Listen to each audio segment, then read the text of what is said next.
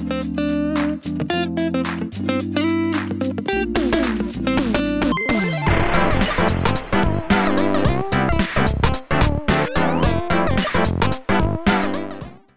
aí, galera, tudo beleza? Tá começando mais um Me Conta Podcast. Aqui, claro, com a parceria da Mais Code e do Parque Office. Olha só, Mais Code, empresa de tecnologia que pode atender você aí em todas as suas demandas tecnológicas, tanto aí para criação de aplicativos ou criação de sites profissionais. Uma das maiores empresas de tecnologia aqui do estado de Mato Grosso do Sul, hein? E olha só, também a gente conta aqui com a participação e o patrocínio, claro, do Parque Office, né, gente? Olha só, vista maravilhosa que temos desse escritório lindo, que você pode chamar de seu, sabia? Pois é, esses escritórios maravilhosos, sejam compartilhados ou só seu mesmo, você pode aí é, assinar aqui, ó, o contrato do seu sonho, hein, gente? Coisa mais maravilhosa. Parque Office, então, também é patrocinador aqui do Me Conta Podcast.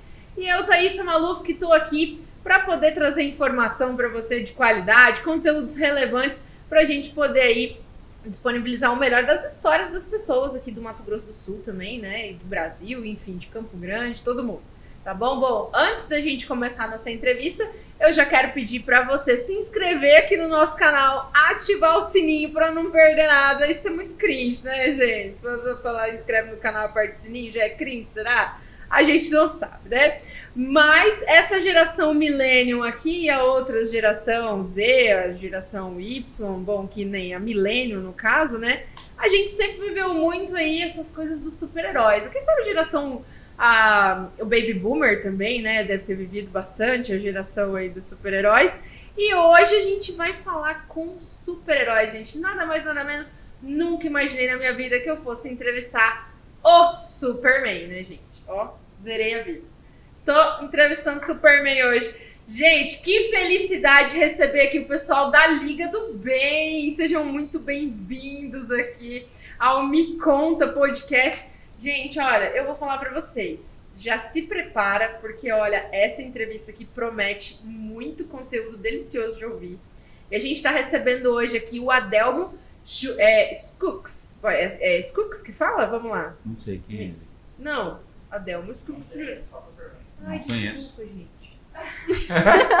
Eu não conheço. É o Superman, né? Não Eu conhece? desconheço. Então tá, então o Superman hoje tá aqui, junto com a Gabriela, que agora eu não vou falar do, do- Gabriela, eh, Gabriela qual que é? A Fênix, né, gente? Eu não posso nem agora, não posso mais falar os É que ela tá em recesso, dá pra usar o nome desse vídeo. Ah, É meu. Deus, gente, bom é a minha cara, né? Tipo, de paisagem. Como assim, né? Eu fiquei imaginando você numa cena, o Verdade. Superman entrando e você falando assim, gente, esse é o Clark Kent, que tipo, Esse é o opa! Clark- Não.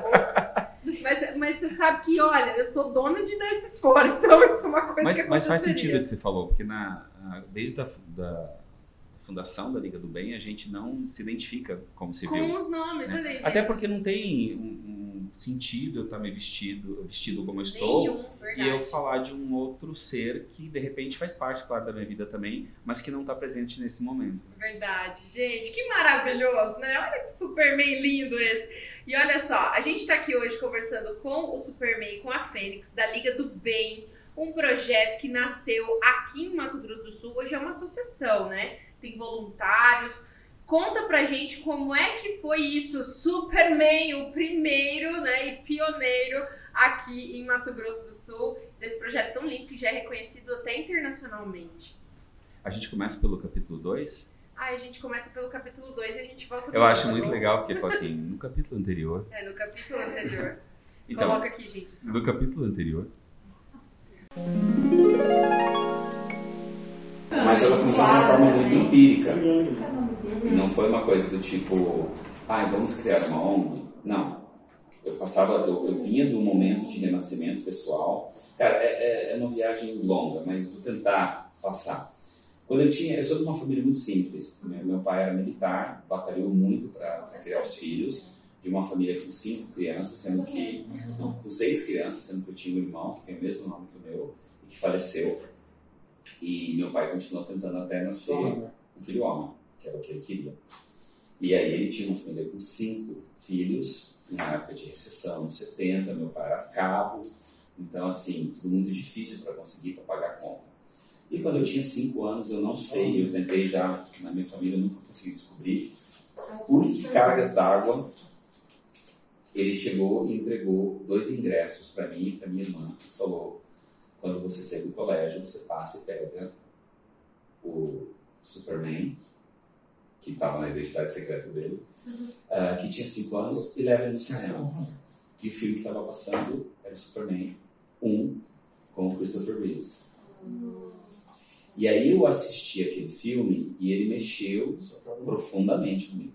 Profundamente. Porque assim, primeiro você colocar uma criança de simples, que nunca foi no cinema, que tipo uh, ganhava no aniversário uma lata de leite moça. Era o máximo você levar para o cinema, né? Sim. Tudo bem que não teve pipoca, não teve refrigerante, não teve nada, mas foi muito lindo. E eu gravei e eu achava assim, fiquei, acho que eu lembro muito, assim, não com tanta nitidez, mas eu tinha 5 anos, mas eu lembrei, eu pensava assim, como que pode? Esse cara voa, ele tem poder, ele é super. Por que, que ele aceita tudo isso? Né? Por que, que ele não derruba logo e fala, sou eu, e faço um sol do jeito que eu quero? Eu podia morar no melhor apartamento, podia ter tudo que eu, que eu quisesse.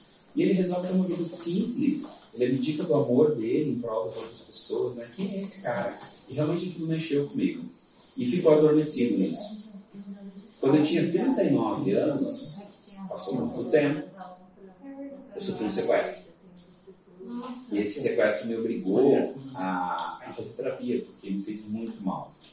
Mexeu comigo de diversas formas, assim, diversas formas. Eu, eu, eu fiquei com um pânico, assim, de, de falar com pessoas, de quando alguém me parasse na rua, de qualquer coisa.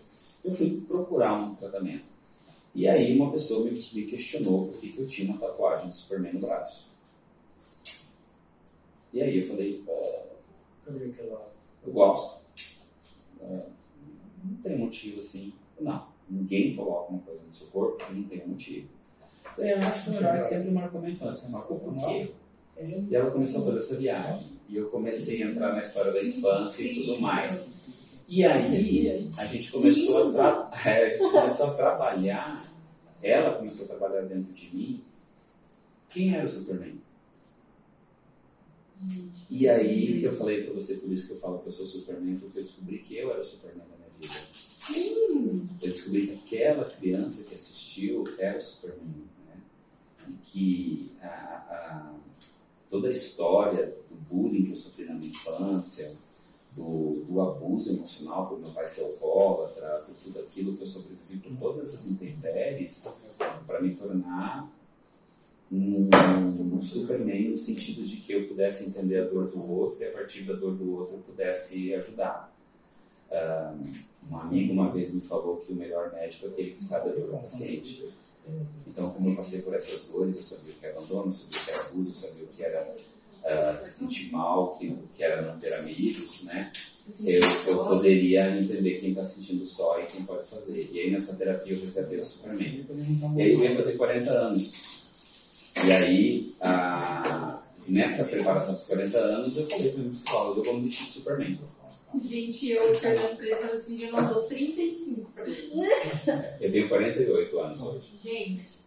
Isso foi 8 anos atrás. Aí com 39 anos, fazendo, preparando para 40, eu tinha 6 meses para correr atrás e me transformar nesse Superman. Porque assim, eu estava muito mal eu estar em depressão. E eu estava assim, eu estava trabalhando, fazendo tudo que eu tinha que fazer, mas eu nem pensava em outra coisa a não ser na minha dor. Eu tinha me, me, ficado preso nessa dor por tanto tempo que ela era confortável para mim. Eu não, sabe? Ela, a terapia me fez reaver meus conceitos. Então, eu tinha poucos meses para me transformar. E aí comecei a comer muita batata doce muito peito de frango. Olha ir pra academia, contratei um personal. É, contratei um personal, porque eu falei, eu preciso ficar com esse corpo para poder chegar no meu aniversário e entrar de Superman. Eu não contei, eu contei para poucas pessoas, eu gastei um valor assim legal, porque eu mandei fazer uma roupa de Superman, eu mandei fazer as bostas, tudo. E aí eu recebi as pessoas com uma roupa normal e em determinado momento da noite eu tinha feito uma parede falsa e aí eu gravei um vídeo que apareceu no telão falando, olha pessoal, esse é um momento de transformação da minha vida, eu quero que vocês acompanhem isso. E eu queria que vocês vissem uma outra, um outro lado meu, que sempre existiu, mas que talvez tivesse adormecido. E aí começa a tocar a música do Superman e eu arrebento a parede e entra o Superman. Que maravilhoso! E eu acho que o universo foi tão. O universo foi tão bondoso que a pessoa mais importante da minha vida estava lá e parece que alguém, assim, uma alma de luz, falou assim: vamos colocar a mãe dele bem na frente dessa porta, porque a hora que ele arrebentar a parede, ela vai ver tudo. Então, quando eu arrebentei a parede, a primeira pessoa que me viu de verdade, que eu vi, foi a minha mãe. E foi a primeira pessoa que eu abracei. Então eu falo para ela que o primeiro abraço disso para mim, a primeira pessoa de novo que me trouxe no mundo, me colocou nos braços, foi a minha mãe.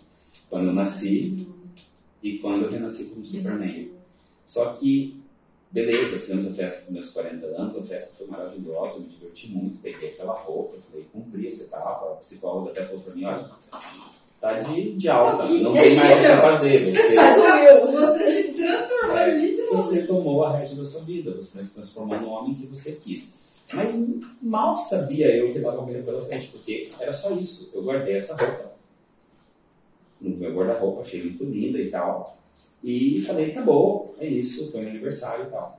Só que eu já tinha uma história, uma história junto à CCMS. Eu sempre fui ah, voluntário na CC, eu trabalhava na área de eventos da CC. Mas eu não visitava crianças no hospital. Eu tinha um, um problema em relação a isso. Eu achava que eu não ia conseguir ter criança doente. Você se emocionaram, então isso que eu, isso que eu, eu Eu acho que ia ser muito pesado para mim. Essa, era, essa é a minha, minha visão. Então eu sempre trabalhei na área de eventos. Só que eu tava com a roupa lá.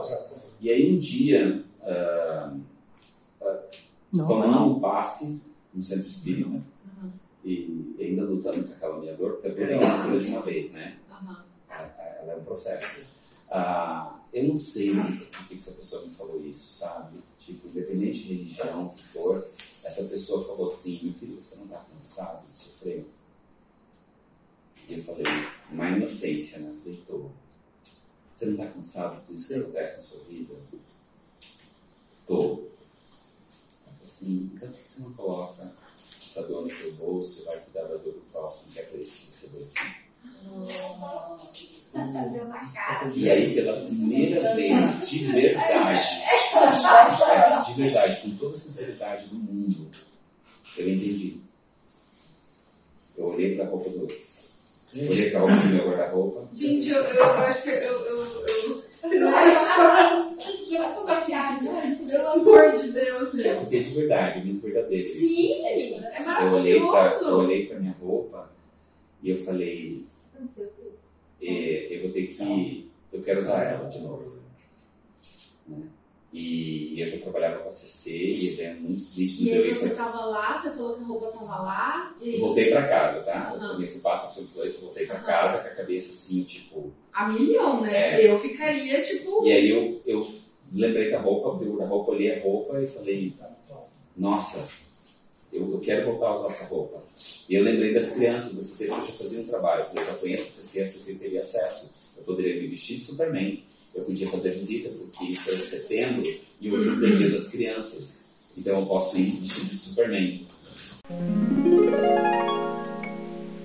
Um, então eu, eu cheguei nesse momento em casa e, e aí eu fiquei com aquilo na minha cabeça muito fixo, sabe? Tipo, eu tinha uma roupa de Superman muito bonita e bem cuidada, que eu ia fazer o que com ela? Eu já tinha, eu achei que eu tinha atingido o objetivo principal com ela, mas me fervilhou a cabeça a ideia de eu tinha contato da CC e eu poderia fazer visita para as crianças com câncer da CC e me vestir com aquele personagem. E aí eu liguei para uma amiga e comecei a falar, isso era quase uma hora da manhã já. E a gente começou a falar, eu falei, eu quero levar bolachinha, eu quero levar pipoca, eu quero levar gibi, e aí a gente vai fazer uma visita, eu chego e faço a visita e, e eu vou pedir para uns amigos para conseguir doações. E aí eu realmente é, encarei esse desafio. Eu sabia que não seria fácil, porque é, para quem não tem experiência, você imaginar que você vai lá para dentro de um hospital fazer uma visita para crianças com câncer que você não sabe em que situação está, o que, que você vai dizer para elas. Na verdade, a minha preocupação não era vê-las em si, mas o que dizer para elas, como me comportar, porque eu não sabia Verdade. o que fazer né? Sim. Você imagina um Superman na primeira vez que te entrega o roupa e fala assim, ó, eu não tinha voado ainda, eu não tinha usado super força, eu não sabia que eu tinha um sopro congelante nem visão de raio laser. Só fala, ó, você vai lá e salva. entendeu? Eu não sabia como fazer. E aí eu me preparei para isso, fiz todo o trâmite com a CC, falei da ideia do Dia das Crianças, me organizei. E foi interessante, porque eu chamava as pessoas para ajudar, para colaborar. Tipo, você pode fazer doação de bolachinha e tal coisa. a gente já conseguiu pipoquinha, tá faltando bolachinha, tá faltando suquinho. E as pessoas falavam, posso ir junto? Pode. Que legal. E sabe que eu posso ir vestido de herói também? Pode. E aí as pessoas começaram, 12 pessoas se vestiram de super-heróis nesse dia. Algumas alugaram roupas, outras iam de calça jeans e uma camiseta do herói e tava valendo, entendeu? Uhum.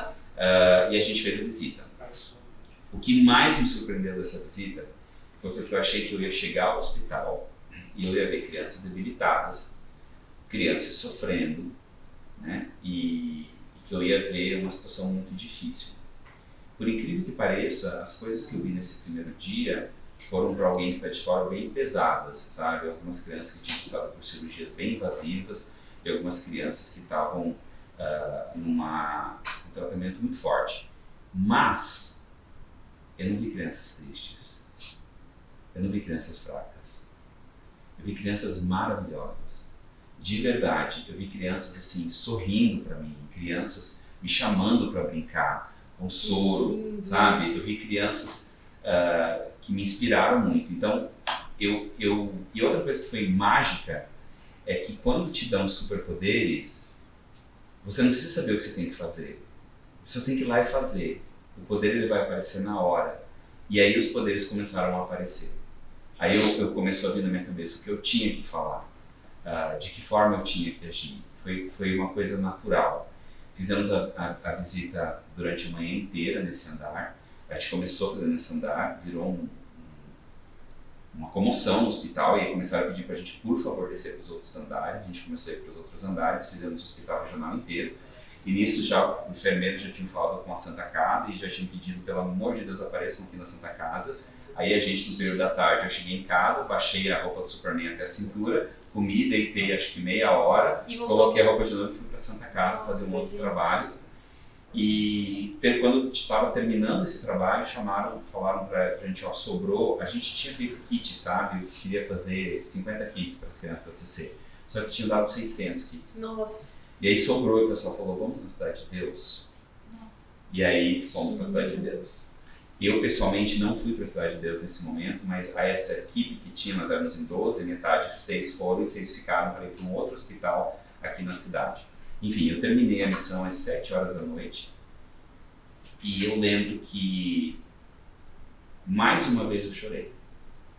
Só que dessa vez não era mais choro de dor, sabe? Não era dor de abandono, nem de sofrimento, nem de autopiedade era era um, um, choro de alegria, de realização, sabe? De, de saber, de entender por que, que eu passei tudo e por que, que eu deixei, por que, que Deus, de uma certa forma, me segurou até meus 40 anos para que eu pudesse receber finalmente o meu chamado. E eu entendi qual era esse meu chamado naquele momento. E uma senhora falou uma coisa para mim nesse dia, porque eu achei também, foi uma, um grande erro, tá? Eu achar que eu ia visitar crianças que as crianças iriam se emocionar com a gente. As crianças foram ótimas, elas realmente me, me ensinaram muita coisa.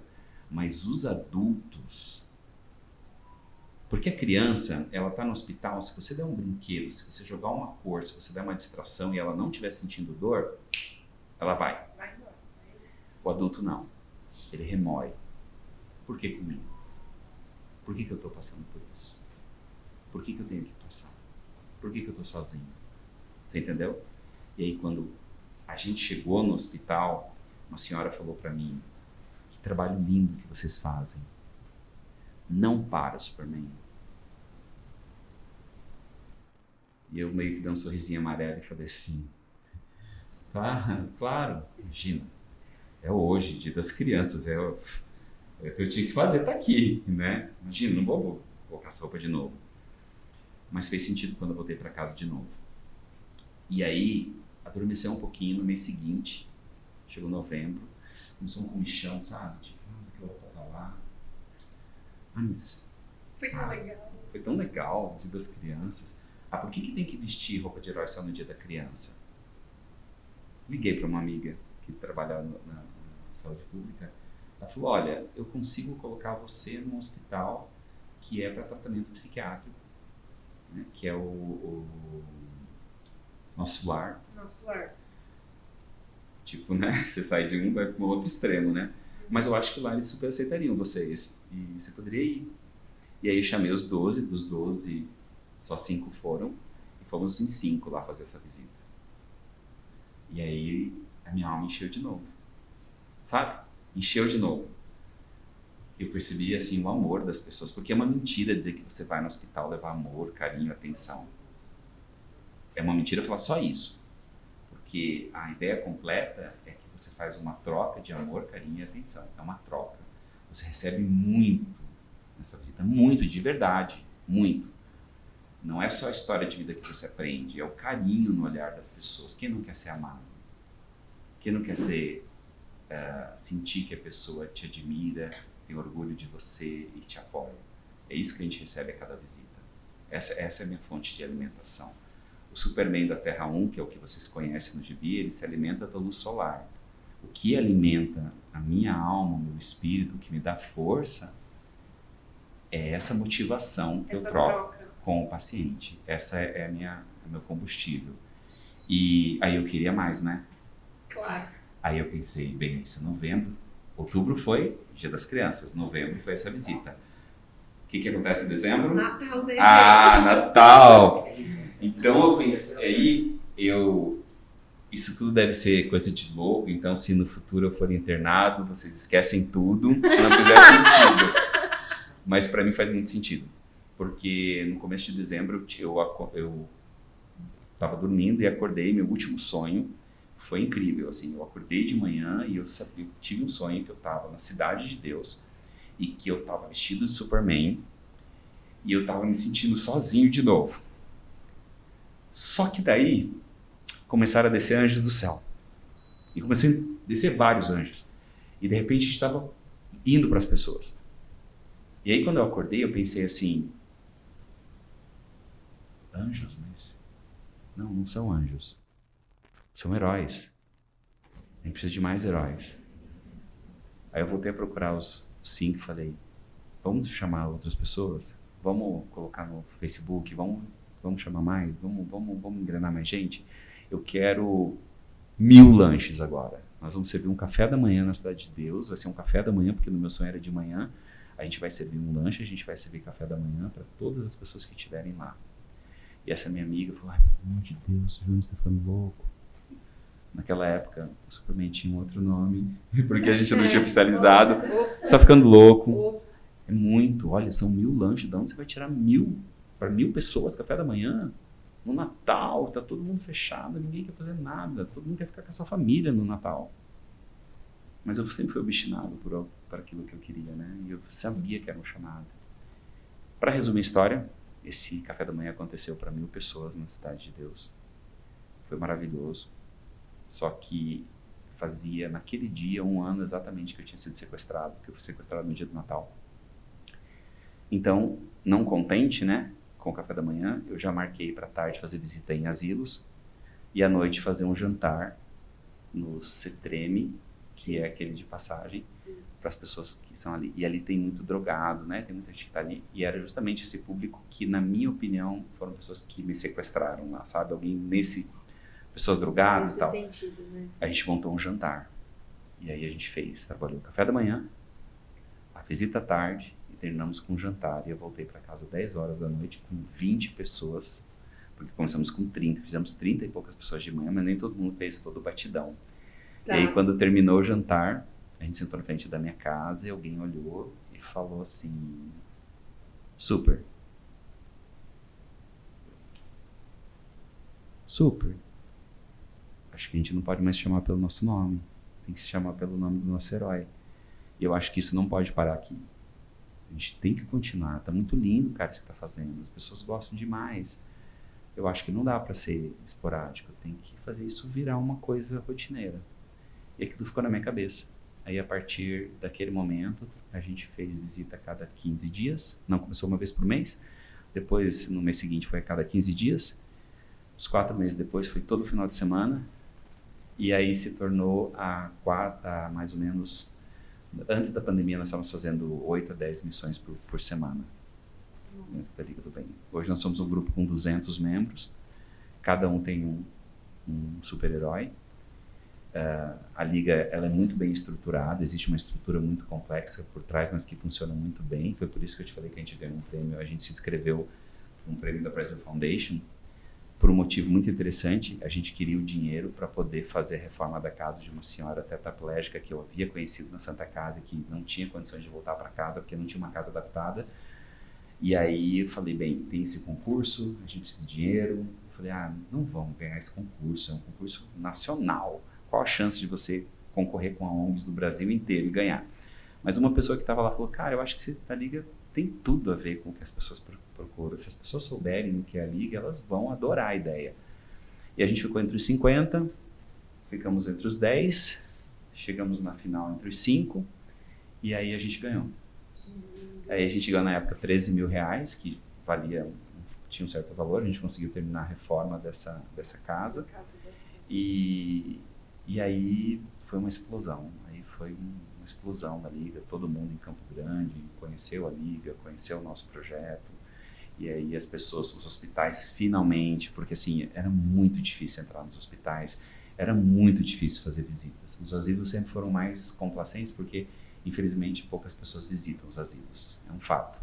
Mas o hospital é uma área muito restrita, né? Uma área de, sim, que tem que ter muito cuidado, você tem que ter treinamento em biossegurança, é, visitar, a gente visita orfanatos também, né, abrigos, e, e, também é difícil você ter acesso, mas depois dessa validação que infelizmente aconteceu de lá para cá, né, a gente começou aqui, mas a gente recebeu uma, uma validação lá em Nova York, para chegar aqui, a gente teve que aparecer na revista Caras, para poder chegar aqui, os jornais, as pessoas, todo mundo se mobilizar reconhecer, e reconhecer quem nós éramos e perceber que a gente não era um grupo de pessoas bestas, idiotas, que estavam colocando uma roupa para se aparecer, como no começo imaginavam, né? A pessoa se veste assim para poder se aparecer, quer atenção, né?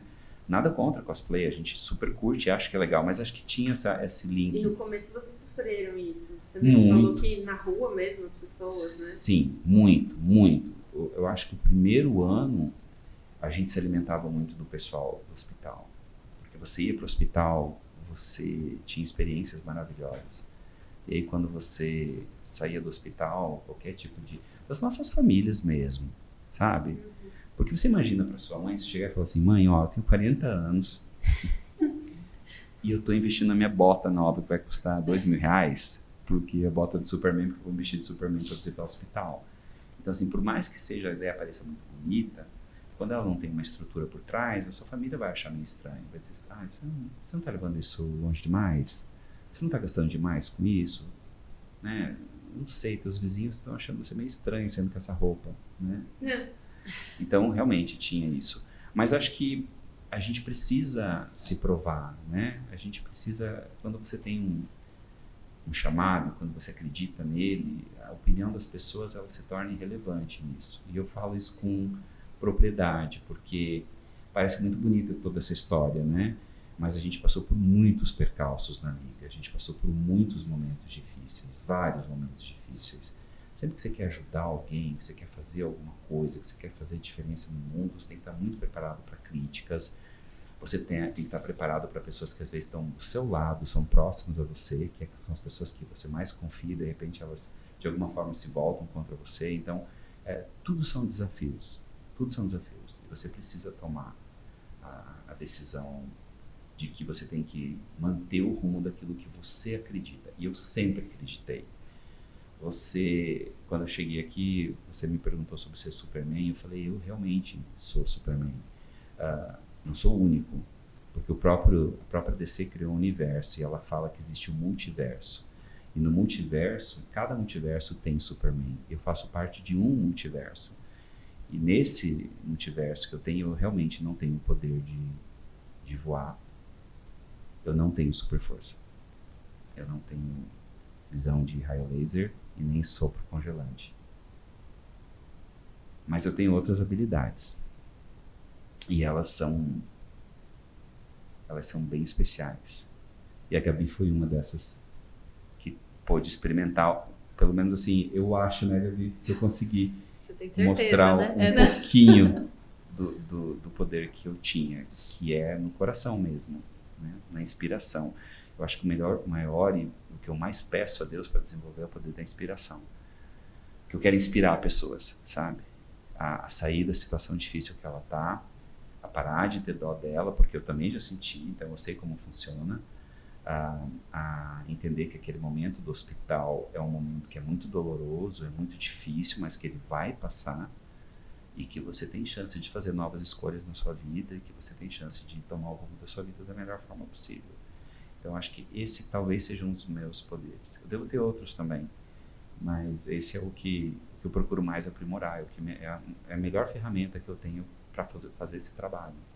Que é maravilhoso, gente. Eu já tô aqui, já, já fui, a lágrima já foi, voltou, foi, voltou aqui umas 10 vezes. Tamo né? junto. Porque a história, a história da Liga do Bem é muito maravilhosa. A história da Liga do Bem, ela se confunde com a história do Superman, né? Que é o Superman que, que con- conta essa história tão pessoal e que ao mesmo tempo, assim, da dor você transformou isso tudo em amor para oferecer para as pessoas, né? Isso é muito valoroso. Isso é uma coisa que realmente não existe dinheiro nenhum que pague, né, para ninguém. E eu, nossa, eu, eu fico toda orgulhosa, na verdade, de poder estar aqui hoje conversando com você e poder mostrar para as pessoas.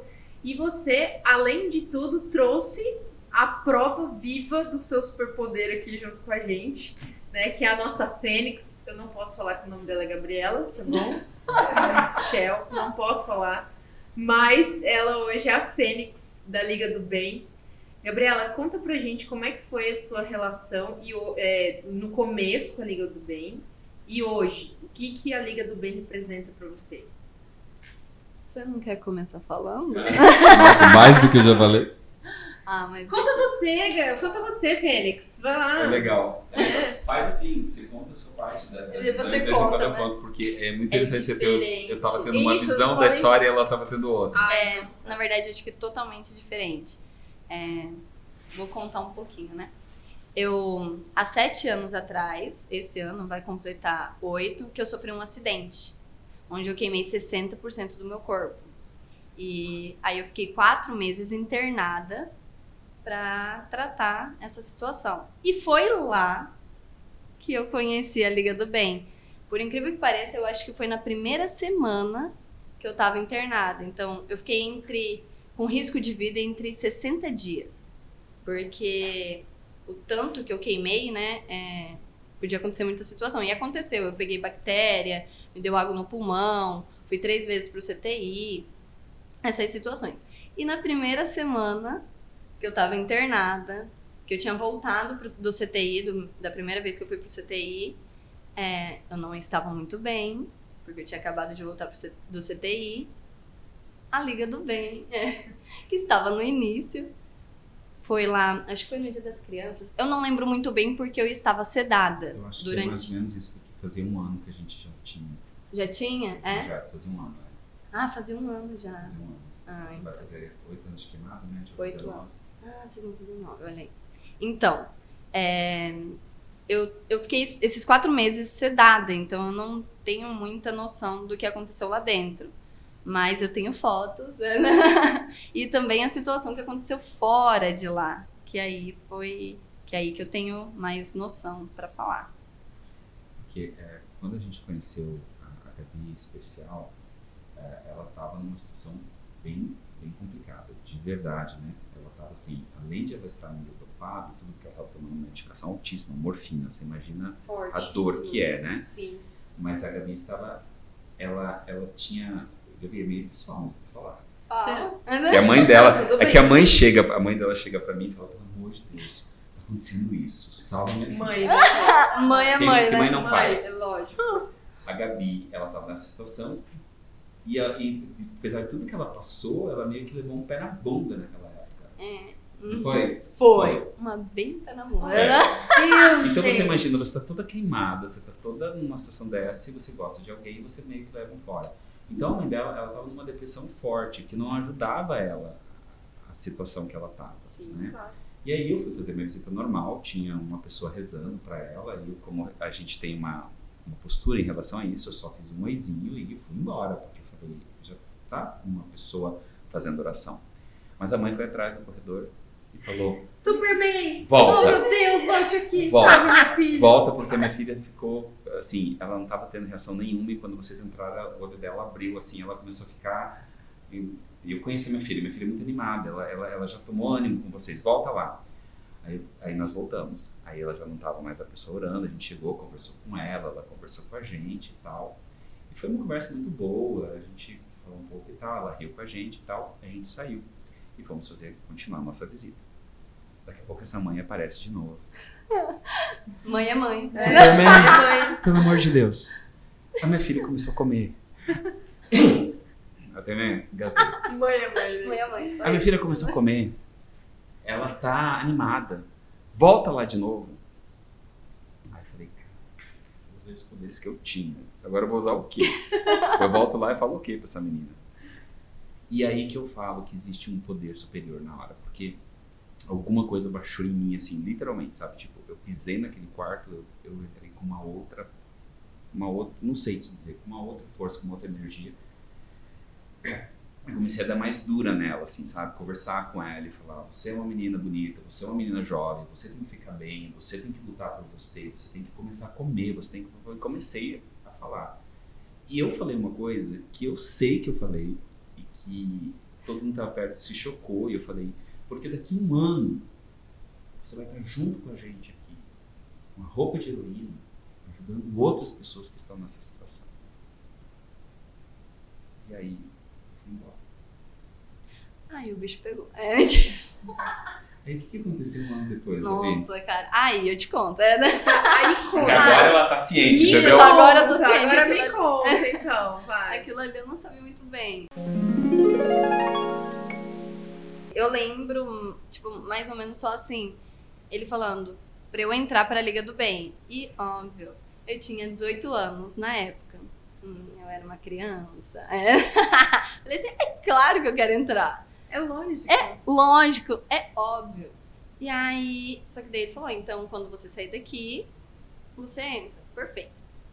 Aí eu saí, a minha mãe, que mãe é mãe, falou assim, Gabi, é, de certo, né, não estava muito bem, ou também porque eu mo- moro aqui em Campo Grande sozinha, minha família toda é do interior. Ah, vocês são do interior. Isso, do interior. Uhum. E daí... De qual cidade? De Amambai. Amambai. tá. Isso, a Mumbai. No interior daqui mesmo. E aí, então, eu ia ficar morando sozinha aqui. Eu acho que seria isso. Ela queria que eu encontrasse um grupo, né, pra ficar bem. E aí ela falou assim, Gabi, por que, que você não manda mensagem? Procura a Liga do Bem. É, pra você entrar. O Superman falou que você ia entrar. O Superman falou fala- pra mim, né? Você não lembra? É. E aí que veio o BO. Eu falei assim, eu não vou mandar mensagem, não. Porque eu tenho certeza que ele foi igual político. Falou e não vai cumprir. Eu vou entrar em contato e ele não vai. Você duvidou do Superman. Que Meu merda. Deus. E ela falou que ele, o pior é que ela falou assim, ele nem vai lembrar do que ele falou. É, ele nem vai lembrar do que ele falou, nem vai lembrar de mim. Eu falei, não vou Mas entrar em ele tem contato. a super memória? Lascou. E tinha mesmo. Aí o que aconteceu? Eu não entrei na época que a minha mãe falou pra mim. Eu falei assim, eu só pesquisei lá a Liga do Bem, me encontrei, falei, ah, sai daqui. Não. E aí, não vai ser Uhum. dessa vez.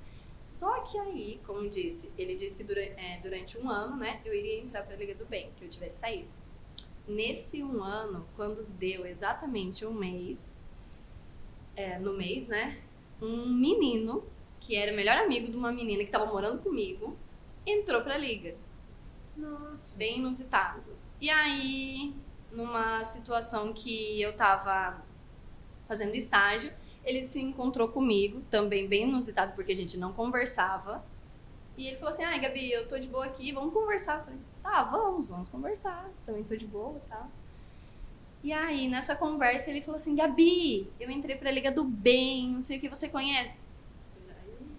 Eu Eita. "Ih, acho é Nossa, eu acho que sim. Foi, foi mais ou menos isso. Eu falei, que eu acho acaso, que sim. É, eu falei, nossa. Ainda se fez de difícil, né, Verdade. gente? Olha. Não, foi. pior que eu não fiz de difícil, porque Não. eu acho que a minha mentalidade já tinha mudado, entende? Ah, legal. Passou tá. um tempo. Tá. Porque, por que, que eu não fiz de, de difícil? Porque aconteceu assim, ele falou assim, olha aqui, tem o bate-papo dos heróis é, no WhatsApp. Eu falei, nossa, que legal. Falei assim, tem um Superman aí? Eu acho que eu não me toquei. Não sei explicar, porque já faz também anos, né? É, falei assim, tem, um- é, tem um Superman? Ele falou, tem, é ele que é o chefão do negócio. né?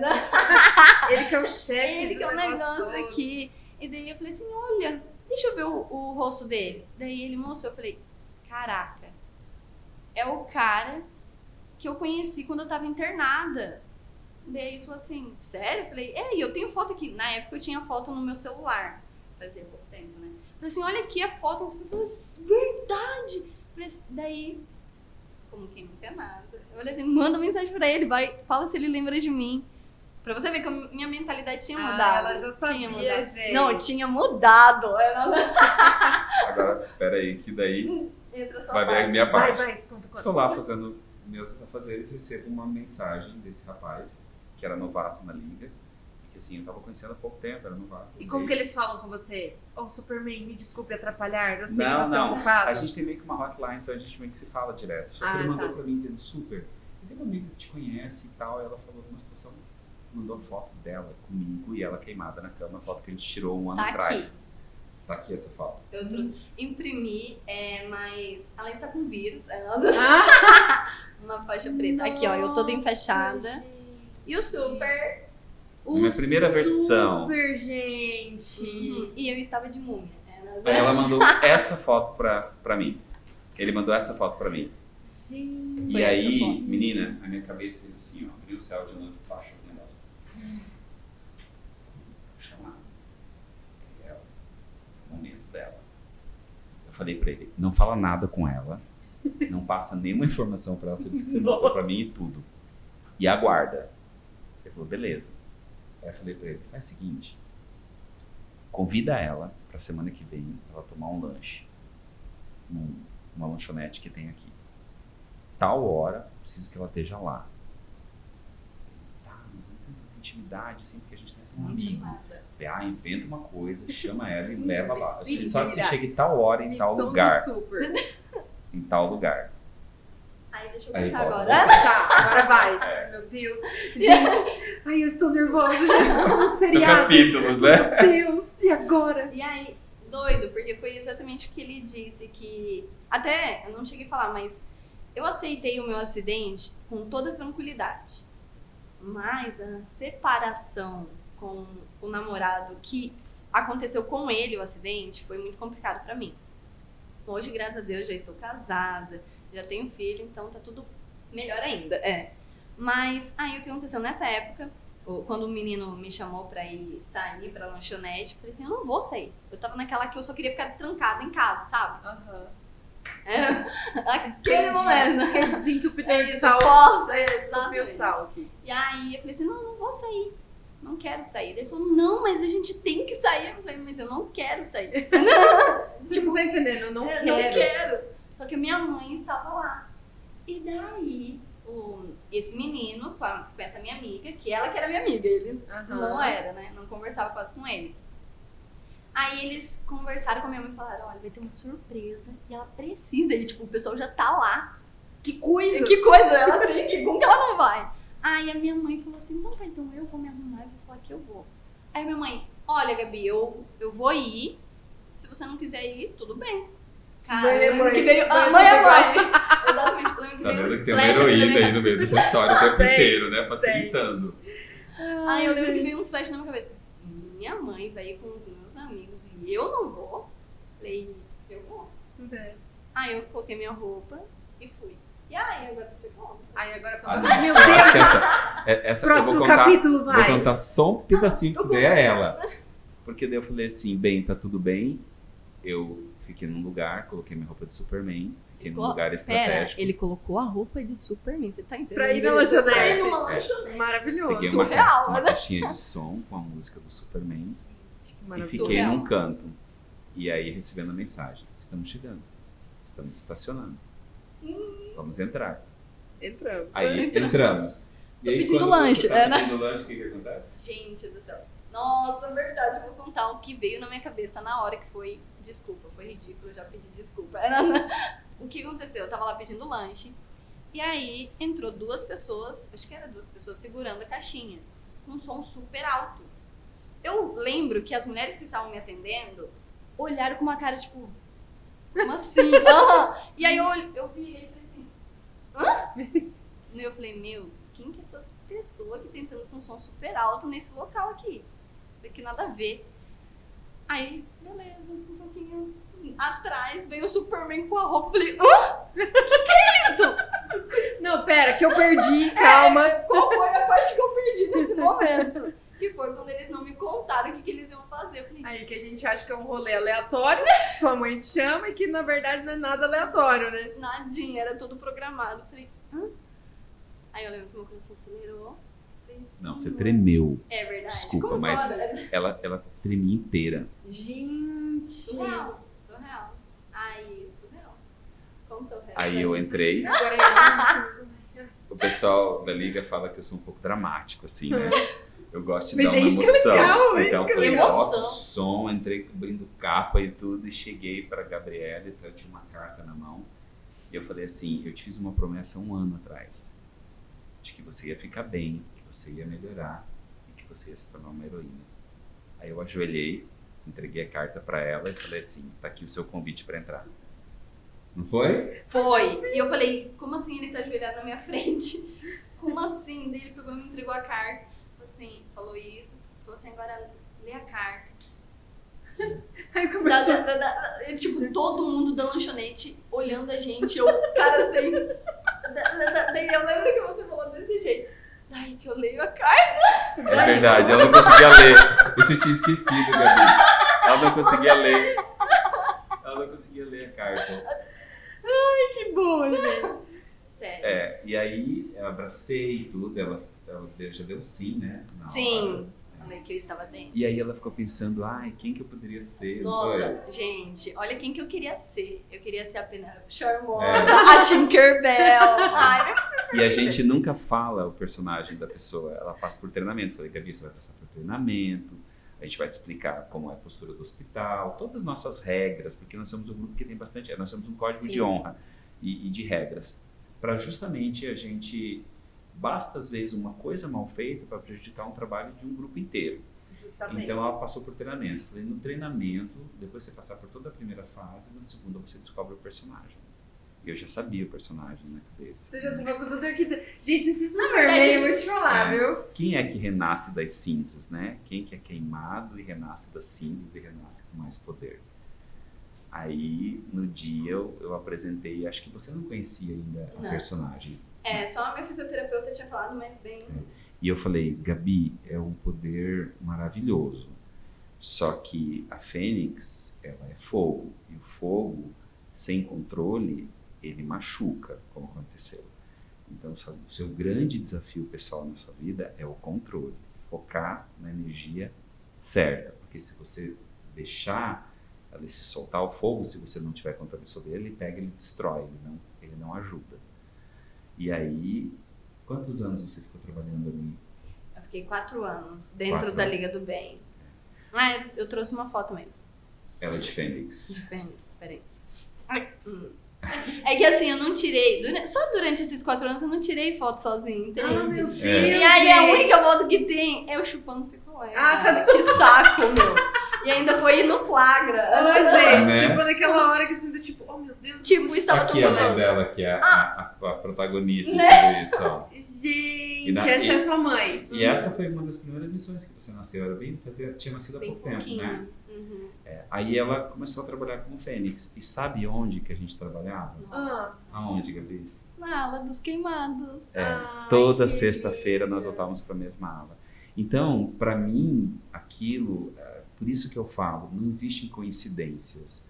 É, eu acredito que essa vida que a gente está vivendo aqui, essa não é a vida real. Isso aqui é uma matrix.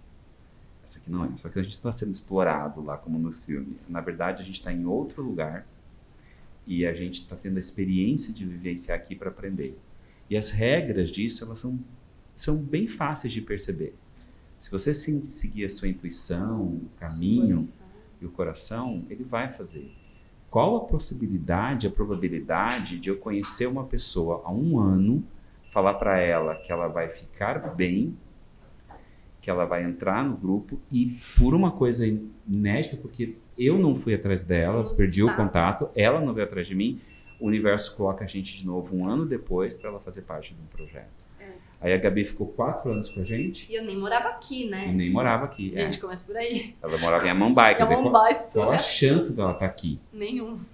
E a Gabi eh, ficou com a gente trabalhando quatro anos. Quatro anos. Aí na liga nós temos uma regra: quando você engravida, você tem que se afastar, porque qual que é a sua prioridade? É o seu bebê.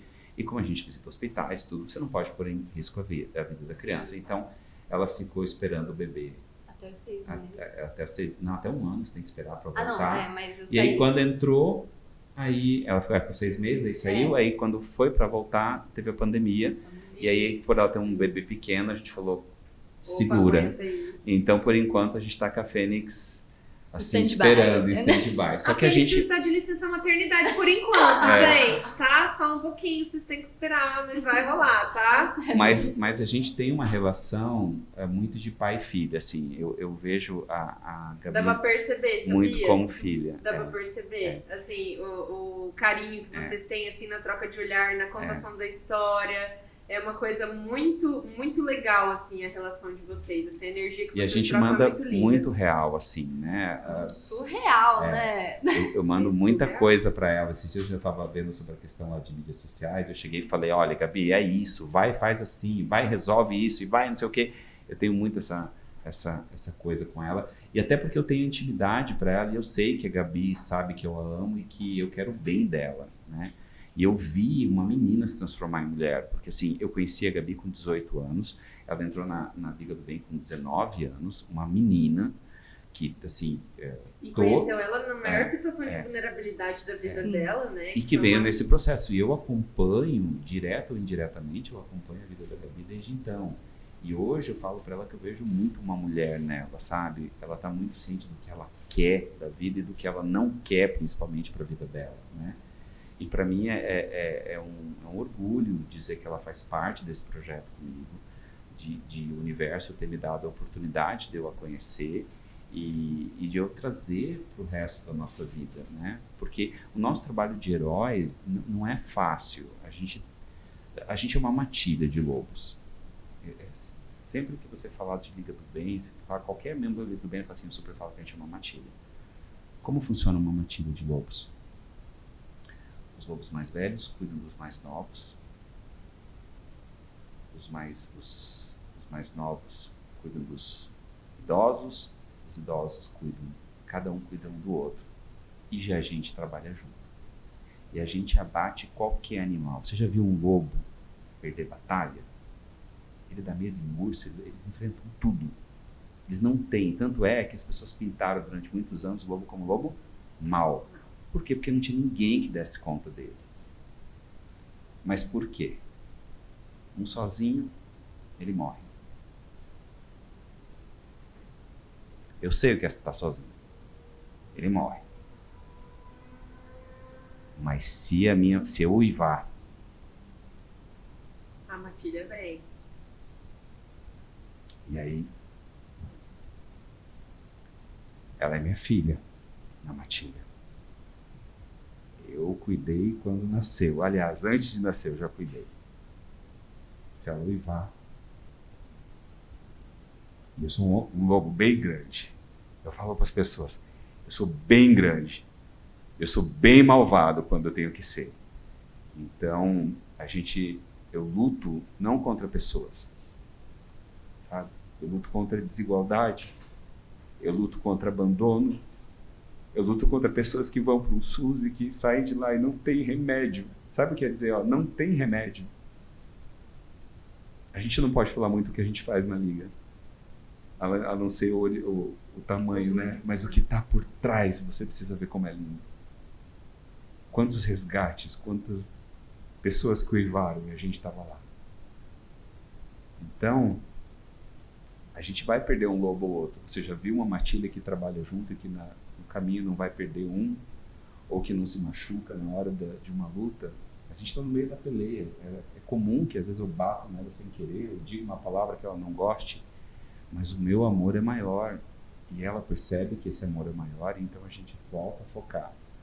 Hoje eu falei para ela, e nós estamos entrando na nossa maior caçada do ano. A Liga do Bem trabalha basicamente visitando hospitais, abrigos e asilos. Esse é o nosso trabalho de base, tá? O que, que aconteceu com a pandemia? Fecharam hospitais, abrigos e asilos. Acabou todo o acesso. A primeira coisa que falaram para mim foi: Pois é, então vamos encerrar as atividades como encerraram com outras ONGs. Todas as ONGs estão fechando, você percebeu como está todo mundo parando? E me veio na cabeça assim: o momento de adversidade é o maior e melhor momento para crescimento.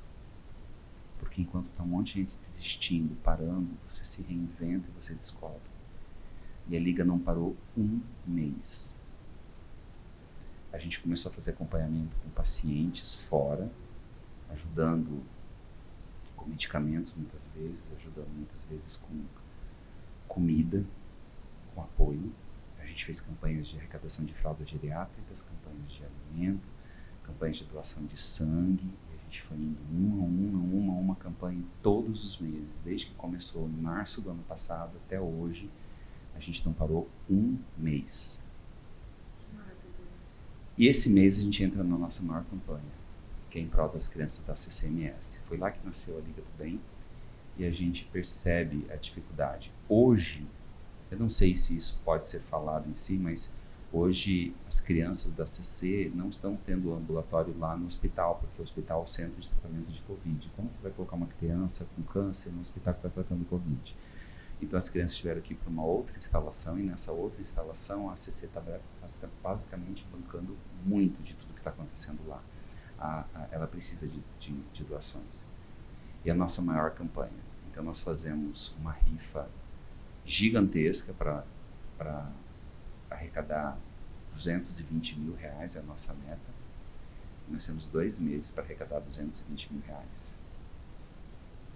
E aí hoje, quando a gente entrou quando entrei no carro, falei, Lobinha, você precisa me ajudar. Vamos começar a uivar agora, porque a minha matilha tem que estar junto. O ano passado a gente conseguiu, no auge da pandemia, no auge, lembra? A gente bateu 200 mil reais de para a CCMS. Eu nem sei como, viu? Porque foi uma época que ninguém estava abrindo a carteira. Nós, nós visitávamos órgãos públicos, nós visitávamos empresas, estavam todas fechadas. Funcionário trabalhando online, home office, não tinha o que, não tinha acesso. A gente fez. E esse ano não vai ser diferente. Exatamente nesse próximo fim de semana começa essa campanha. A gente acabou de fechar uma campanha de doação de sangue para o Sul e agora a gente entra na nossa maior campanha. Por que maior campanha? Porque eu preciso vender rifa. Eu preciso vender quantos números para poder conseguir 220 mil? Eu preciso vender 11 mil números no grupo que eu tenho 200. Então, é mais do que nunca é esse momento que eu estou enfrentando um urso polar com a minha matilha. E sabe como está meu coração? Hum. Como? Ai, meu Deus. Ele tá do mesmo jeito quando uma pessoa falou para mim: são mil lanches. Como que você vai fazer para fazer mil lanches para levar? Esse trabalho da Liga, por favor, quem estiver ouvindo agora, não me julgue piegas nem nada. Nem ache cringe isso. Mas esse não é um trabalho nosso. Não é um trabalho meu.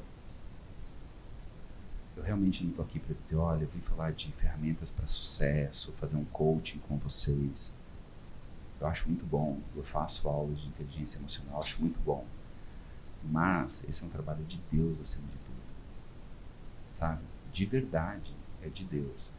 Então, quando você faz a sua parte, porque quem banca essas nossas roupas somos nós. Quem mantém toda a organização somos nós. Nós poderíamos ter um registro oficial como Liga do Bem, nós não temos. E com esse registro a gente teria direito a muitos benefícios. Você entendeu? A gente poderia receber incentivo do governo, a gente poderia receber muita coisa. Mas aí a gente não seria herói, seria. Eu estaria prestando serviço. Eu não posso ter o herói, todos os heróis do mundo. E eu deixo bem claro na Liga. Talvez você não, não seja herói. Ou talvez você seja. A diferença entre ser um herói ou não ser é querer. É só querer. Não é porque eu tenho mais posses, eu tenho mais habilidade, eu sou mais bonito, eu sou mais jovem. É querer. Então eu entro para essa batalha mais um ano para pegar minha matilha inteira e enfrentar um urso polar que parece que a cada ano fica maior, porque cada ano as dificuldades financeiras aumentam, a cada ano a gente vive um, país que nesse momento é muito crítico a situação. Então o urso, o urso polar ele se alimenta disso. O dinheiro desvaloriza mais. Ele, ele, ele vem muito mais forte, ele vem, ele vem muito mais. Tem um prazo para conseguir esse valor? A gente fecha ela dia 11 de setembro. Que data, né? Perto. É, é. Mas, mas eu penso sempre da seguinte forma. Eu falo para os lobos, né? Peguem as patas. Deixa o pescoço comigo. Peguem as patas e deixa o pescoço comigo. E a gente abate.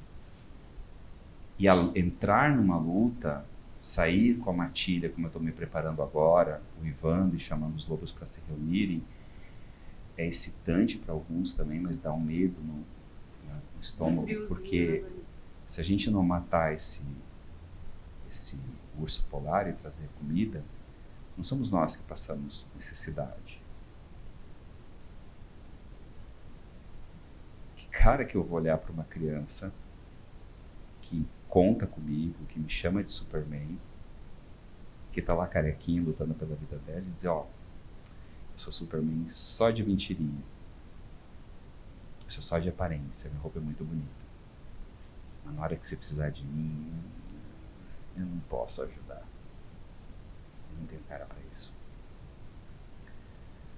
Então eu falo para os lobos: vão lutar, vão partir para cima dele.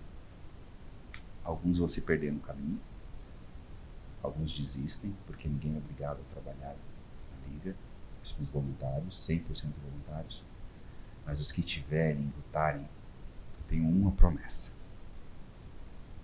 A gente volta de barriga cheia, de espírito pleno, de saber que não está passando por essa terra com uma vivência ignorante e sem sentido.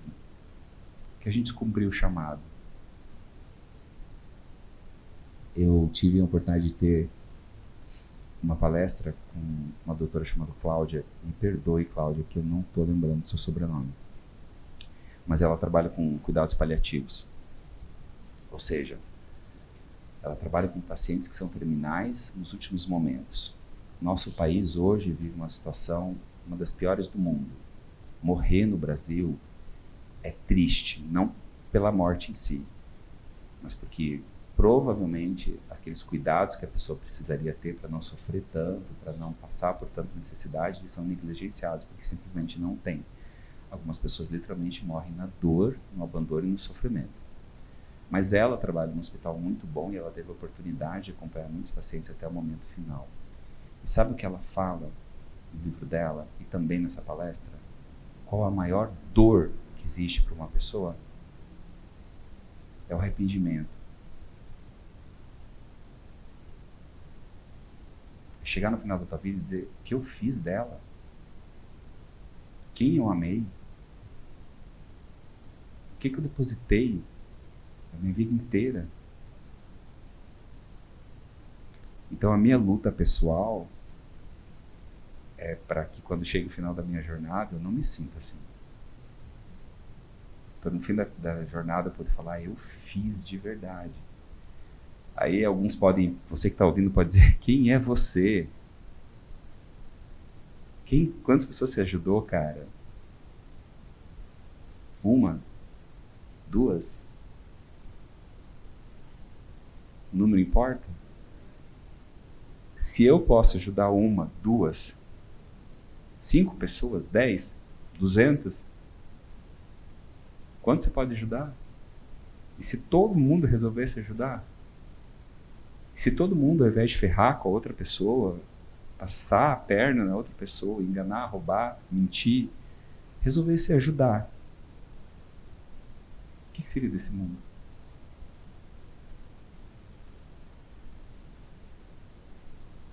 Eu recebi o chamado. Às vezes eu acho que ele demorou um pouco. Porque vai chegar o um momento que eu não vou poder usar essa roupa. Você hoje, quando eu cheguei, falou que você me achou jovem, né? Mas eu tenho 48 anos. E vai chegar um momento que eu vou querer usar a roupa e eu não vou poder.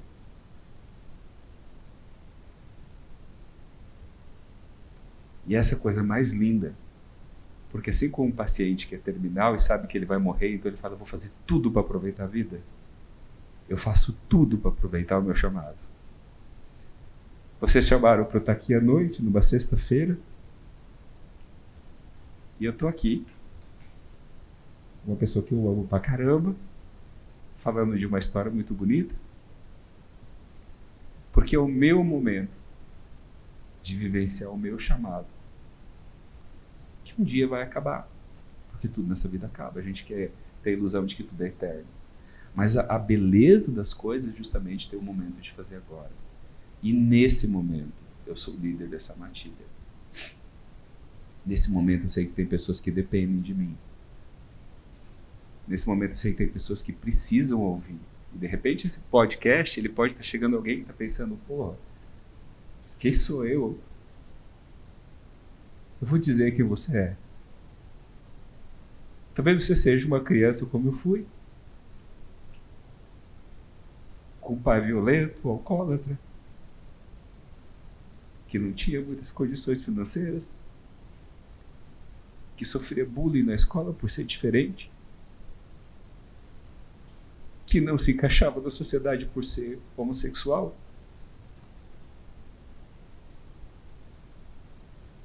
E se eu achei o meu caminho, e se eu transformei a minha dor no meu maior poder, o que, que impede você que está agora na maior dor, ou que está sentindo a pessoa mais pequena, de se transformar no herói da tua história? De quem depende isso? Se não só da gente. Eu tive um chamado, mas eu também tive a oportunidade de aceitar ou não. Não é? Seria muito mais cômodo dizer não. Porque colocar a roupa não é tão fácil. Não pela roupa em si, pelo que ela representa, pelo que as pessoas esperam de você, pelos desafios que você tem pela frente.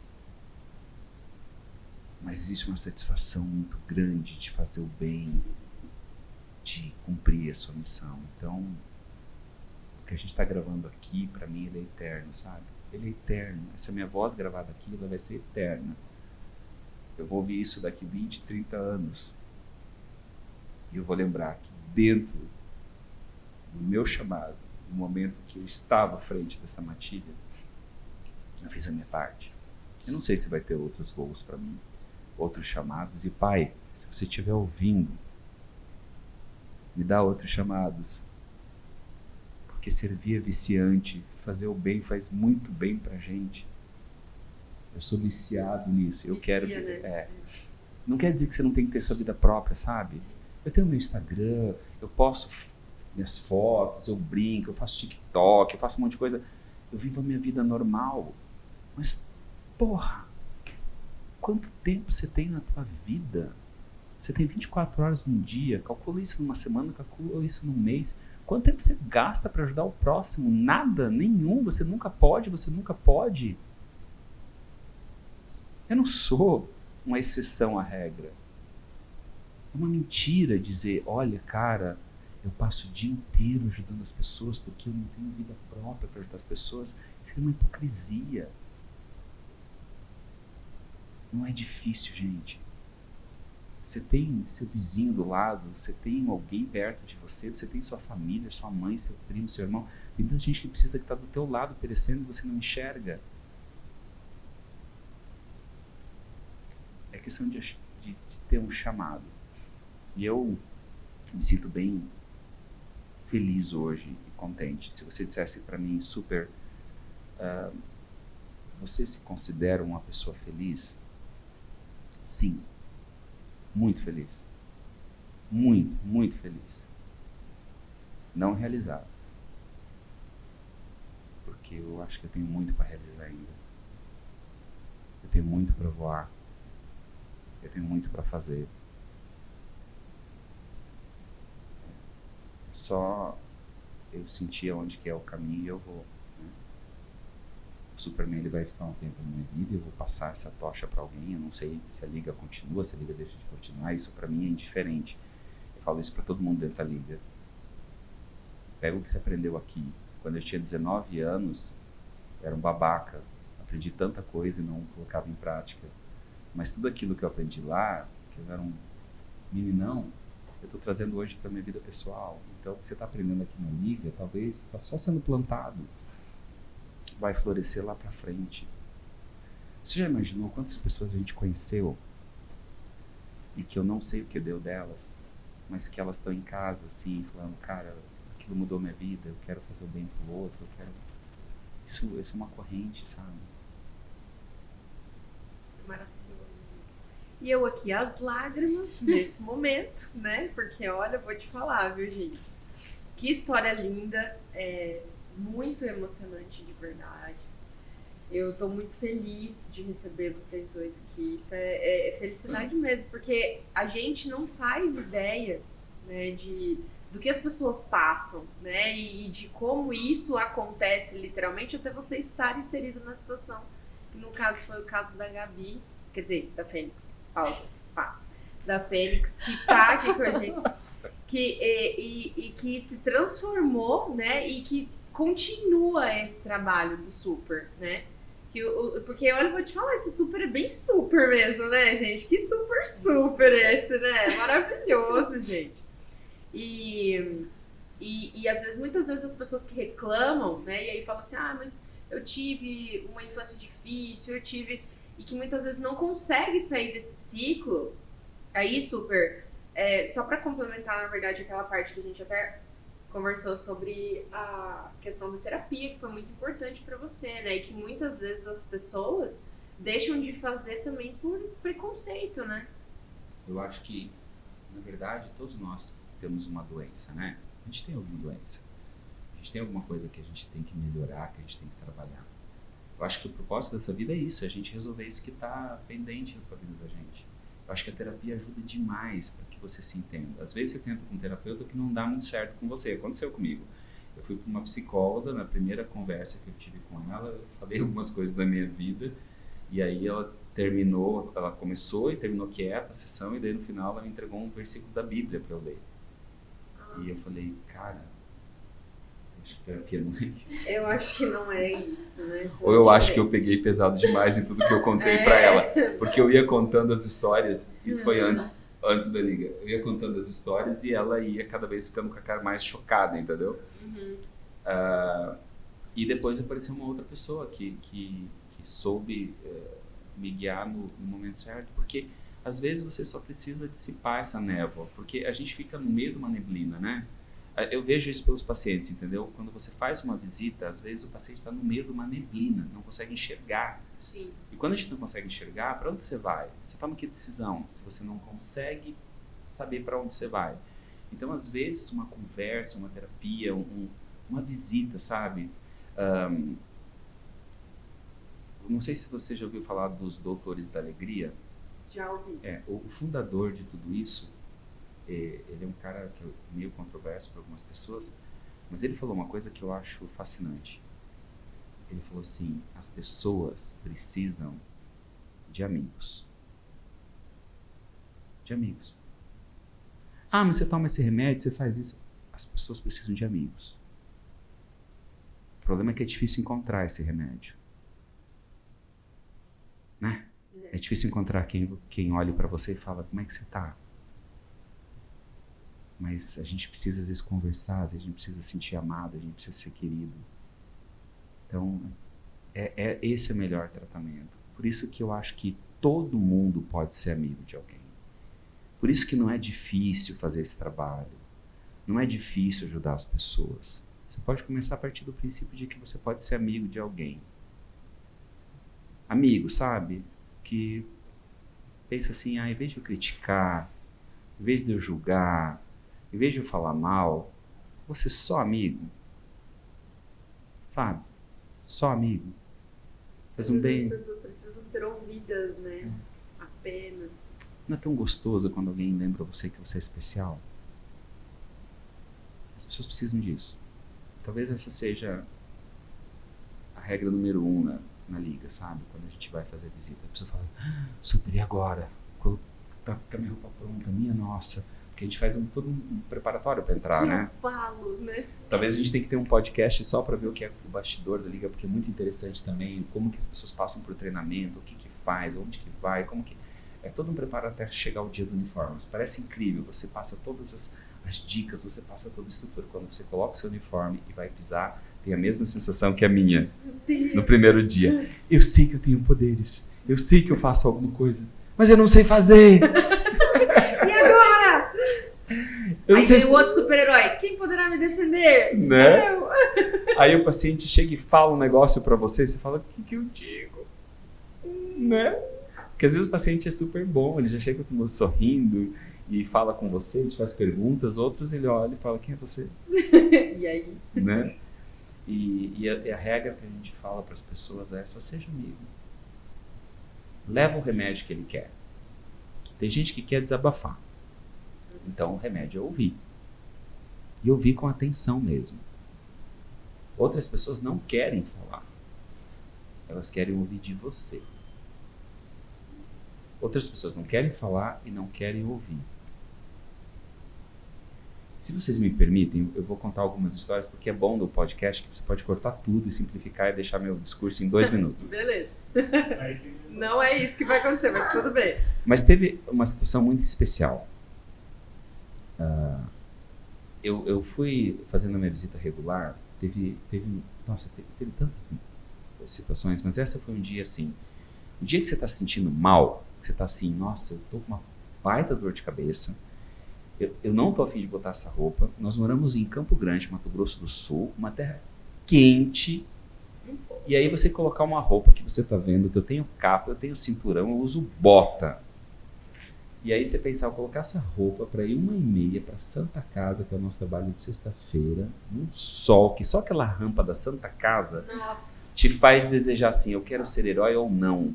Porque o sol ele vem comendo as suas costas uma hora da tarde até né? chegar lá em cima. E aí eu tava num dia muito mal. Assim, eu não tava, eu não estava muito bem. Fui fazer a visita, fomos visitar os quartos e eu tava um pouquinho no modus operandi, assim, sabe? E eu tava muito cansado. Minhas pernas estavam doendo pra caramba nesse dia. E aí eu entrei num quarto, tinham duas senhoras, eram três camas, duas senhoras, duas moças assim no meio e uma moça de costas para mim e voltada para a parede. Aí eu olhei aquela escadinha. Sabe aquela escadinha que eles usam para subir? Ah, Falei, ah, joguei a capa pro lado, sentei. Falei, e aí meninos, como vocês estão? Descansei as pernas. e comecei a conversar com elas e elas falando e tal. Elas falaram, ah, essa, e, e essa aqui? Ah, você desistiu de viver, acabou de ter um aborto. Ela teve um aborto bem no final da gestação. É muito traumatizante para uma mulher. A gente sabe que o aborto é traumatizante para a mulher, mas quando está no final da gestação é muito mais É impactante. que ela já idealizou tudo, É, né? E ela também vai ter que fazer uma interferência, vai ter que fazer uma intercorrência, né? Tipo, ela tem que ir para o hospital, ela tem que retirar, aquele- é, é, é muito difícil. Quando falou isso, ligou aquele, aquele modo que eu falei para você. Aí eu diminui a conversa com as meninas, virei as costas para ela fiquei olhando para as costas da moça. E comecei a mentalizar coisas boas para ela comecei a pensar coisas positivas para ela e tentar passar uma energia positiva. Só que ela virou. E ela me viu de Superman sentado olhando para ela. E ela tava meio abrindo o olho assim, olha, eu falei, gente, será que eu morri mesmo? né? Ou eu, esse- me deram alguma coisa. E eu falei, oi, como é que você tá? E ela falou, tô mal. E eu comecei a conversar com ela e ouvi, e ela falou de toda a dor dela, do que ela tinha acontecido, do que ela sofreu de dor para poder fazer o que aconteceu, do porquê que ela perdeu. E era uma história bem triste. E aí veio, eu estava naquele modo on ligado, veio a pergunta e eu falei para ela: Você tem outros filhos? Eu tenho dois. E se você morrer, o que, que acontece com eles? Quem vai estar lá por eles? Se você fala para mim que você não quer viver por você, não vale a pena viver por eles? Ela, mas eu não consigo comer. A comida chega aqui, eu não consigo botar na boca. Vontade de vomitar. Eu pensei fruta, você come? Uh -uh. Maçã. Maçãs verdes. Não sei por que eu falei maçãs verdes. Porque até eu não tenho dinheiro para comprar maçã verde. Pô, maçã Eu tô falando da verde. verdade. Tá. Aí você fala pra paciente do SUS pra comprar maçã verde. E aí eu até pensei comigo, falei, cara, eu, eu, eu hoje não tô no meu melhor dia. Ela falou, "É. mas então tá, fulano. Ó, fica bem. Talvez a gente não se encontre nunca mais. Mas fica bem. E lembra que você tem dois filhos que estão esperando você voltar. Tchau, tchau. Fui embora. Aí eu saí falando, desculpa o termo, gente. Dá um bip agora aqui. Eu falei, que merda que eu vou fazer no hospital hoje, cara. Eu vou fazer visita, eu já não fiz a visita muito bem, tava cansado, sentei. Se alguém da liga me ver, e agora vão saber, me ver eu sentado. a mulher comprar uma não, não, não, que eu sentei num banco, que é, É? uma regra proibis, Ah, proibidíssima, sabe? Herói sentado em escadinha. E aí eu falo pra mulher comprar maçã verde. Tipo, hoje. Se nem eu tenho dinheiro pra comprar, fui indignado pra casa. Tomei banho, arrumei tudo e tal. À noite, eu não mexo com as mídias sociais da Liga.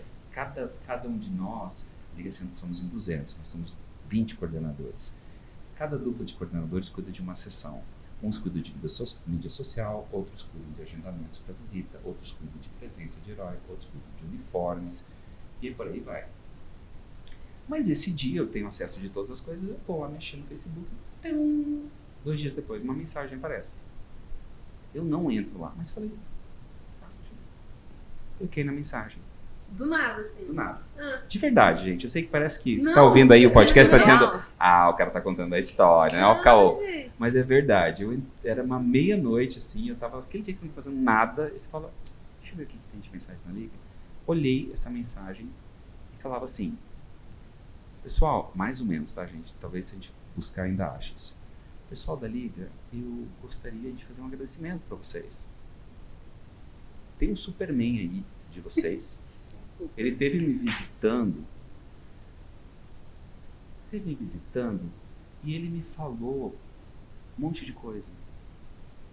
Eu não queria mais viver. Eu não queria mais comer. Eu não tinha vontade de fazer mais nada da minha vida. Mas ele me lembrou de uma coisa importante, que eu sou mãe e que eu tenho dois filhos. E ele me falou uma coisa muito importante. Pra eu comer maçã verde. Gente. E aí eu pedi pro meu marido para trazer maçã verde. E funcionou. Gente, ela comeu. Eu comecei a comer maçã verde e foi me dando fome, eu comecei a comer as coisas. Gente, E eu estou aqui só para agradecer. Só para agradecer, porque eu já estou em casa, estou com meus filhos. E ele me falou que a dor realmente não vai embora cedo. Mas eu queria agradecer, porque ele tinha razão mesmo. Aí, cara, eu tive um momento. Eu não sei te explicar. Eu, eu tive um momento de tipo. Entendeu, seu burro? O trabalho não é seu. Se eu mandei pra falar maçã verde, é pra falar maçã verde. Porque é o que vai fazer bem pra ela. E pronto. E pronto. Você não julga o Você trabalho. É um né? Você pode falar super bem, ter a voz macia, falar coisas lindas pra pessoa, não importa. O que você tem que se fazer é se preocupar. E, e, e foi algo que marcou. Então, assim, porque pela primeira vez eu tive resposta. E por isso que eu falei para vocês anteriormente que tem muita coisa que eu não sei a resposta. Quantas visitas, quantas dessas pessoas que eu falei coisas e que elas disseram. Corta um pouquinho aqui. Você fez assim. Ah, tá bom. Ah, entendi. É que você fez assim, oh meu Deus. Ah. Tá. Não, vai, continua só É. essa, concluir essa sua ideia. Eu acho que é só isso mesmo, de que a gente tem. A, a- a gente não é o dono do trabalho. Por isso que você não pode ter essa prepotência de achar que eu vou chegar, eu vou falar, eu sou um excelente orador, porque eu vou. Você vai usar todos. Já aconteceu comigo de fazer visita no hospital, usar todas as minhas ferramentas e não mover nada. Chega a Fênix, dá um sorriso, a pessoa se agrada, fica apaixonada pela maneira dela e começa a conversar e funciona o medicamento para ela, porque o medicamento cada um tem. Eu sei que esse dia, nessa circunstância, o meu pouco, que eu achei tão hipócrita, tão pequeno, tão maldado, foi o muito dela. Então você imagina quantas outras pessoas podem ter recebido muito e eu nem sequer soube disso. Mas esse é o capítulo 3. Meu Deus, gente. Atenção, não perca o próximo capítulo desse podcast. Se vocês tiverem interesse, a gente volta. Tem muita história para contar. Conhecemos, trazemos- marcado, trazemos inclusive. outros heróis para vocês conhecerem. A gente já pode até deixar marcado, inclusive, é, eu, eu quero agradecer demais. é, a gente falou assim, bom, vamos ter que realmente chamar para um próximo episódio, porque a história da Liga do Bem, ela é enorme e ela é cheia de pequenos capítulos, mas capítulos valorosos, né, na vida das pessoas, na vida das pessoas que trabalham, na vida das pessoas que recebem os remédios de vocês. É muito maravilhoso. Eu quero agradecer demais, de verdade. Eu chorei, eu ri, eu fiquei curiosa, olhava para um lado para o outro, me contaram muita coisa. Então, ó, Gabi, eu quero te agradecer. Fênix, quero te agradecer Ela muito. dá um spoiler direto, né? Já- Gabi gente, e Fênix, ela é joga os dois juntos. Super, eu já sei que tenho que chamar de super, né? Mas Júnior, super, super, né? Não pode falar Júnior. Mas é, agradecer demais a presença de vocês dois, porque realmente assim faz a gente acreditar de novo na humanidade. A gente acreditar no ser humano, é, ver que é possível, né? É, e que pelo menos com um pouquinho do tempo da gente, a gente consegue fazer diferença na vida das pessoas. Acho que uma coisa que você falou que foi maravilhosa. Você imagina se cada um fizesse um pouquinho de bem pro outro, né? Pelo menos um, um tiquinho assim. E, e a sua história, a sua história já tá contada, a sua história já tá eternizada no coração de milhares de pessoas, viu, Super? Isso é, isso é realmente, é, que nem a gente falou, o dinheiro não paga, né? É, é a Fênix tá aqui hoje, né? E saber da história que ela viveu e, e como ela, outras pessoas que você, enfim, indicou para comer uma maçã verde e que hoje estão ali super felizes, contentes com a sua família, né? É, são, nos, são nos pequenos gestos, são no pormenores que a gente vê a, que a gente vê o valor, né, do, do ser humano, o valor que você tem com esse trabalho tão lindo. A gente quer agradecer. Eu, como Campo Grandense, como sumatogrossense, fico orgulhosa de receber você aqui, receber é, essas pessoas que tanto fazem por outras pessoas que são daqui também, que estão passando por um momento tão difícil. Aí eu quero agora, assim, a história de vocês, a gente até fala no final, deixa uma mensagem para as pessoas, mas gente, esse podcast inteiro foi uma mensagem, né, gente? Pelo amor de Deus, que coisa maravilhosa. Mas eu quero que você faça um apelo para as pessoas, pra gente chegar em setembro com o objetivo super, né, do, do, do super, da Liga do Bem, pra galera da A- ACC, né? É, pra gente conseguir isso de alguma forma ajudar, né? Como podcast também e como empresários valorosos também que temos aqui, que são patrocinadores desse podcast, pra gente conseguir aí, né, fazer com que vocês também atinjam esse objetivo. Deixa esse recado pra galera. Hoje falou tudo, ó, tá vendo? Ah, só tanto aqui. Mas, na verdade, é, é, o, que eu, o que eu falo é o seguinte: é, essa campanha ela é uma campanha muito fácil, porque as pessoas podem fazer o depósito numa conta direto da CC, foi criada uma conta só para isso, está em nome da CC. Então tem uma transparência enorme com isso. A gente vende a rifa, mas a pessoa faz o depósito para a CC e aí a gente faz o talãozinho. Segue o Pix! E, e aceita Pix, o que é melhor. E, então, para você que quer ajudar, entra lá na. Procura no, no- no Instagram ou no Facebook, Liga do Bem CG. Você vai nos encontrar lá. Segue a gente uh, acompanhe o nosso trabalho, se inspire com ele e ajude a gente nessa campanha. Como você falou, se cada um fizer um pouquinho, a gente faz uma diferença muito grande. E, e a gente tem muita coisa para contar, então se vocês tiverem interesse, a gente, a gente tem muita tá vontade de fazer outras, trazer outras histórias, trazer outras pessoas que têm uma história para contar. Eu não sou o único, acho que tem muita gente que tem história. Eu sou um dos mais antigos da liga e claro a gente vai colecionando essas histórias, mas tem muita história bonita para contar e que eu acho que vale a pena as pessoas ouvirem e se inspirarem com elas, né? Maravilhoso. Obrigado. Obrigado pela vida, obrigado por tudo, pelo trabalho, por tudo. Maravilhoso. E você, dona Fênix, por favor, fale para as pessoas aí, deixe o seu, sua mensagem também, né? É, primeiro, obrigada pelo convite e tenho vergonha. Olha, ela fazendo a linha envergonhada agora. Ela achou a timidez ali embaixo agora, do prédio. Também não achei. Onde que ela encontrou é, essa timidez? Ali, ó, no, no saguão lá na frente. Ai, mas queria falar uma situação que eu aprendi com a Fênix. É sobre a questão de você encontrar a força que está dentro de você. Que às vezes a gente quer procurar tanto nos outros, né? E eu acho que a gente se conhecendo a gente encontra a força que está dentro da gente e a gente vai para a guerra, vai para a batalha.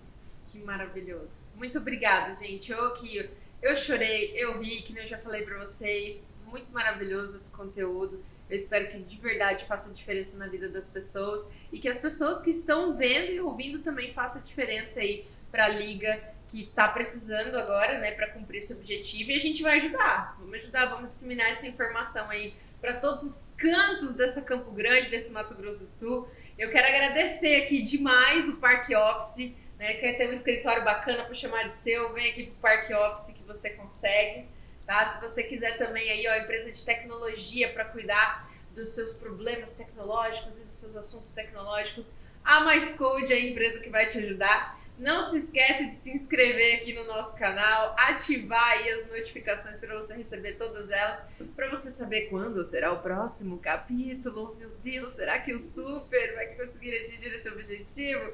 Outros também, super-heróis também vão vir por aqui. É o que a gente espera que aconteça, tá? Eu quero agradecer demais todo mundo que ficou até agora com a gente. E preciso dizer para você, seja feliz, não aceite menos que isso, tá bom? Fiquem bem, gente. Até mais. Uh!